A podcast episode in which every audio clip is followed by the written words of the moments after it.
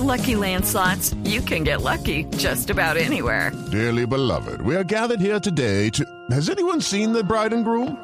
Sorry, sorry, we're here. We were getting lucky in the limo and we lost track of time. No, Lucky Land Casino, with cash prizes that add up quicker than a guest registry. In that case, I pronounce you lucky. Play for free at LuckyLandSlots.com. Daily bonuses are waiting. No purchase necessary. Void where prohibited by law. 18 plus. Terms and conditions apply. See website for details. La cifra.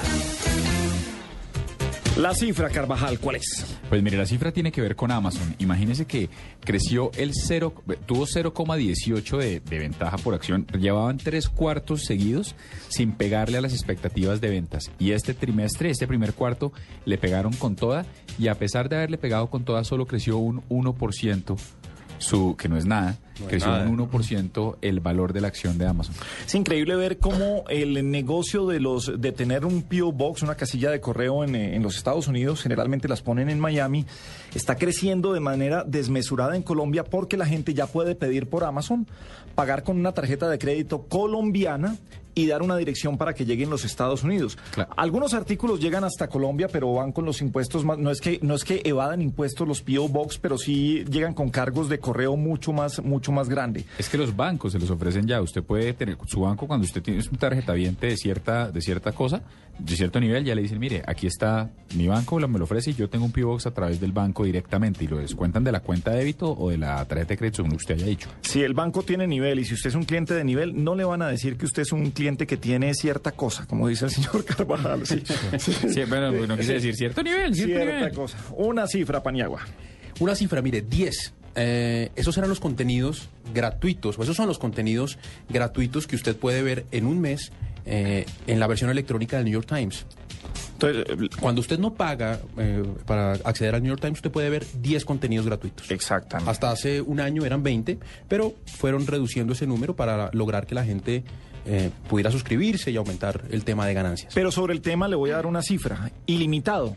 El contenido de video antes era limitado y ahora lo abrieron para atraer más gente sobre la página web.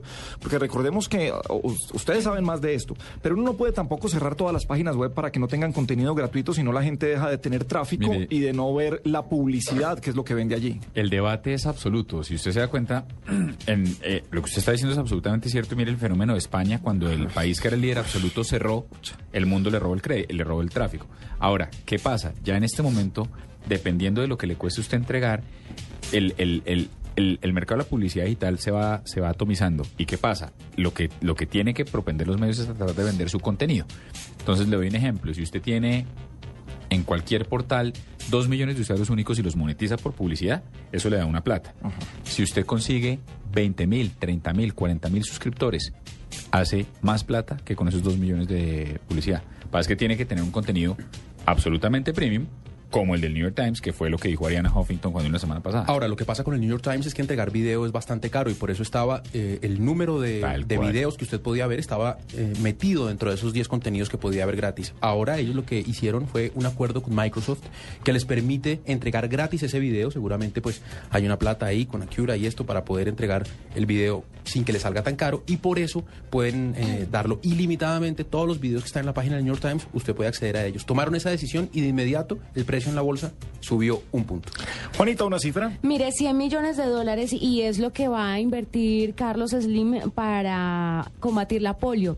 Y esto lo hizo también con el segundo hombre más grande, más rico del mundo, que es Bill Gates. Los dos se unieron, dieron una conferencia de prensa, es la primera vez que los dos se unen y dan una conferencia y explica a Bill Gates que no es muy habitual recibir una carta invitándolo a acabar para siempre con una de las enfermedades pues más de, de los últimos tiempos. Entonces se reveló cuánto va a invertir Carlos Slim, pero no Bill Gates. Esperemos a ver cuánto va a ser la inversión total.